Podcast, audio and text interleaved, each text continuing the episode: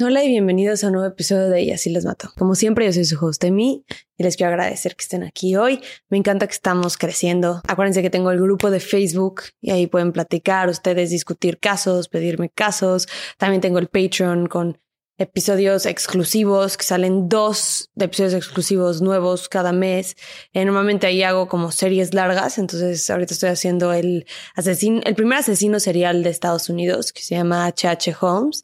Es un caso pues, bastante interesante porque pues, pasa en 1800, eh, a finales de 1800, y obviamente pues, no habían muchas herramientas para investigar asesinatos. O sea, podrías cometer asesinatos sin años pasaban hasta que alguien los pudiera ligar contigo, porque básicamente solo se basaban en testimonios de pues, las personas que estuvieran ahí, que vieron algo. Entonces, está muy interesante eh, y muy triste ver todo lo que pudo hacer este asesino sin levantar sospechas de nada y sin que nada se pudiera hacer al respecto. Entonces se lo súper recomiendo.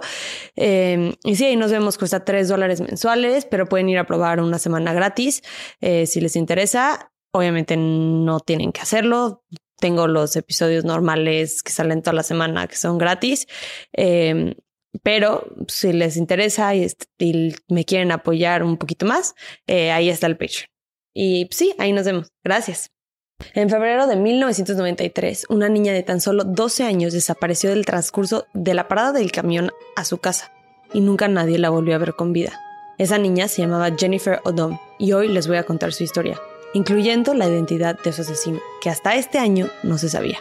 Vamos a empezar.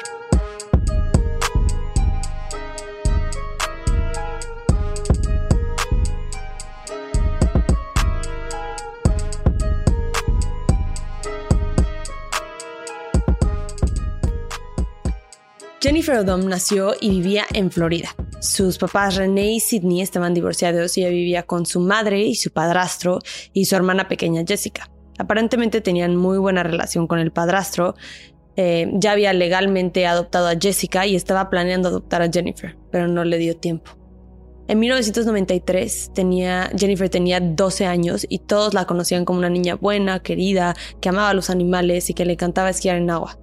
Era una estudiante de 10 y además tocaba el clarinete, que este es un detalle importante para el futuro. Por ser tan responsable y tener 12 años, su mamá y padrastro le estaban dando un poquito más de libertad, como caminar sola del camión a la casa. Esto solamente era en las tardes y en las mañanas su mamá la llevaba al camión y luego seguía al camión hasta que era tiempo de tomar otra ruta en el coche y por la ventana Jennifer siempre se despedía. Ese día, el 19 de febrero de 1993, Jennifer iba vestida con pantalones blancos, una camiseta de cuello tortuga blanca y un suéter rojo. Y arriba de eso tenía una sudadera del restaurante Hooters blanca con el logo en una de las mangas y su mochila era un color turquesa, su funda negra del clarinete que tenía las iniciales LO porque originalmente era de su prima y se la había regalado a Jennifer.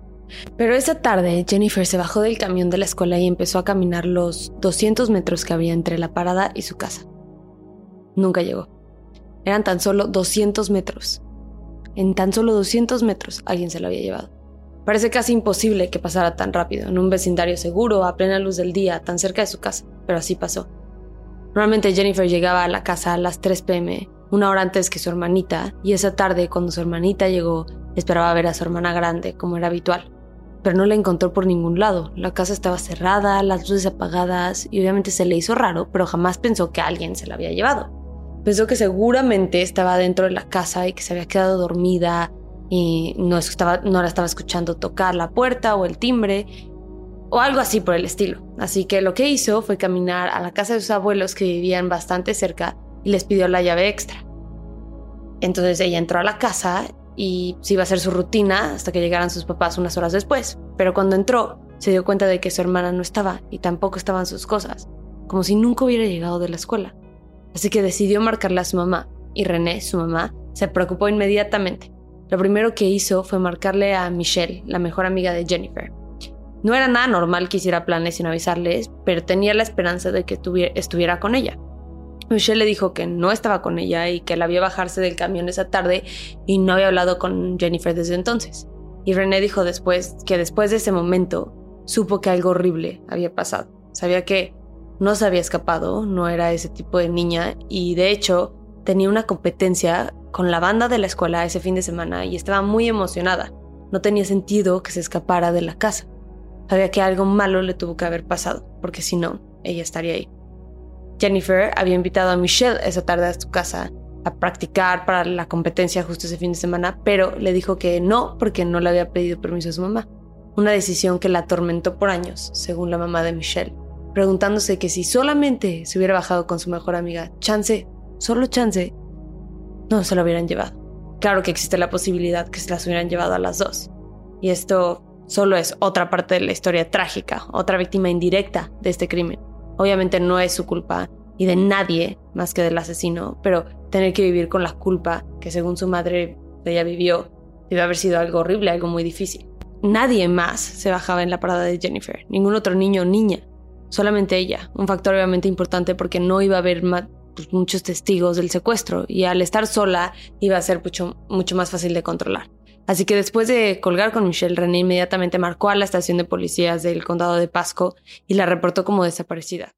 Les quiero contar de un producto para todos los que usan maquillaje y bloqueador todos los días, que deberíamos hacer absolutamente todos y todas, o que solamente quieren cuidar su piel y es el desmaquillante regenerador de Argan de PAM México. Es P-A-A-M. Es un producto increíble que puedes usar para desmaquillarte. Simplemente aplicas unas gotitas en ojos y rostro y lo masajeas y lo retiras con agua o con una toalla húmeda y luego te puedes lavar la cara con otro jabón, que es lo que yo hago, que es para que se me quite todo por completo. Es una técnica que se llama doble lavado y funciona para la gente que usa mucho el maquillaje o que se está reaplicando el bloqueador muchas veces en el día, que deberíamos hacer todos, lo repito. Y es porque el bloqueador es muy difícil de quitar al igual que, que el maquillaje. Y siempre, siempre, siempre el primer paso de esta técnica es un jabón o un desmaquillante a base de aceite como este y funciona perfecto.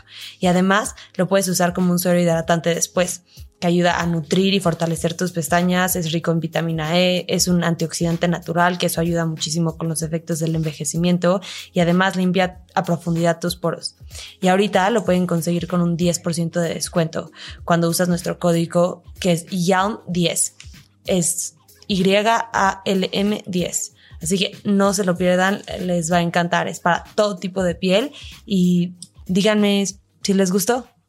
Sabiendo que había desaparecido en una distancia tan corta del camión a su casa, decidieron tomar acción inmediata, gracias a Dios, porque sabemos que en muchos casos no reaccionan así, pero en este sí.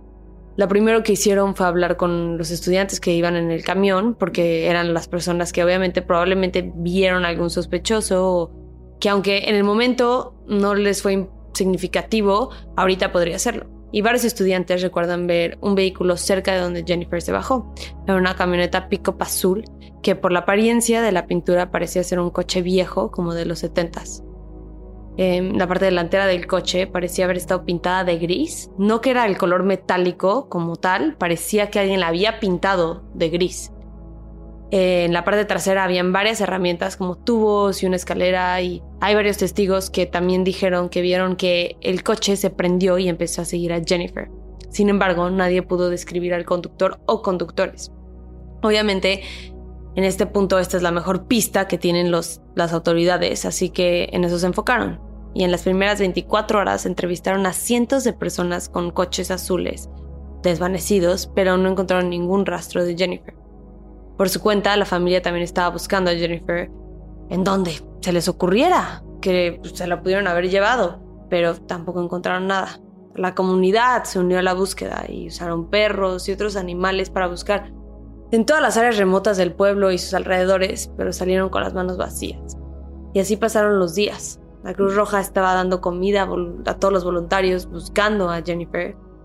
Uno tras otro, tras otro día. Y el lunes, tres días después de que desapareciera Jennifer, el FBI se unió a la búsqueda. Pero aún con la ayuda de esta organización no la lograron encontrar. No fue hasta el 25 de febrero, seis días después de su desaparición, que tendrían noticias de Jennifer.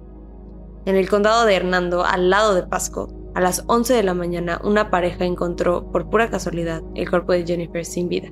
Estaba encurada y boca abajo en un campo de naranja. No se sabe exactamente cuál fue el día del asesinato, si el mismo 19 o algunos días después, pero el cuerpo de Jennifer ya estaba en un grado avanzado de descomposición. tanto que ya no iba a ser posible reconocerla por ningún tipo, perdón, por ningún familiar. Y en vez se tuvieron que comparar su dentadura con sus registros del dentista para identificarla, además de que su mamá pudo identificar la joyería que traía puesta ese día. Ya que habían encontrado a Jennifer, ahora lo más importante era recolectar la mayor cantidad de evidencia posible. En la autopsia, por el grado de descomposición, no encontraron muchas pistas, pero pudieron concluir que lo más probable es que se haya muerto de un golpe en la cabeza por la fractura que, tenía que encontraron en el cráneo, perdón. Pero cualquier otro tipo de evidencia no se pudo recuperar. Se cree, porque le encontraron sin ropa, que sufrió algún tipo de abuso sexual pero otra vez no se puede comprobar en la autopsia. La comunidad cambió de buscar a Jennifer a buscar información del asesino y al asesino en sí.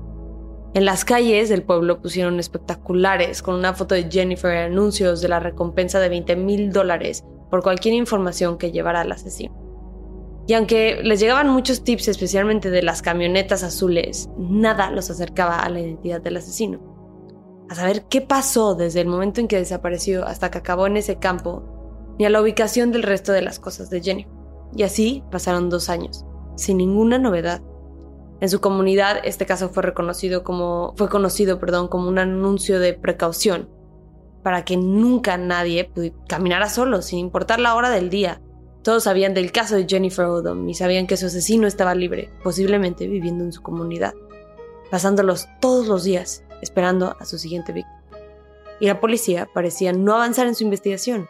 No estaban ni un paso más cerca de cachar al responsable que el primer día de la desaparición de Jennifer, hasta el 5 de enero de 1995, cuando encontraron la mochila y la funda del clarinete que habían desaparecido ese 19 de febrero de 1993 con Jennifer.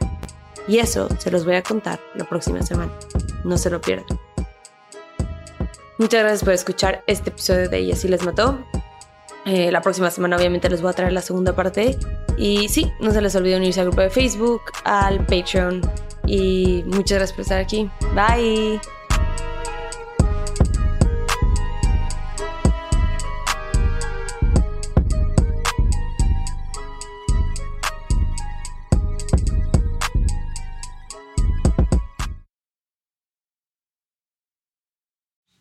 Acuérdense que nos pueden encontrar en redes. Nuestro Instagram es YALM Podcast, nuestro Twitter es YALM Pod y nuestra nueva página de Facebook es YALM Podcast, en donde se encuentra el grupo Investigadores YALM.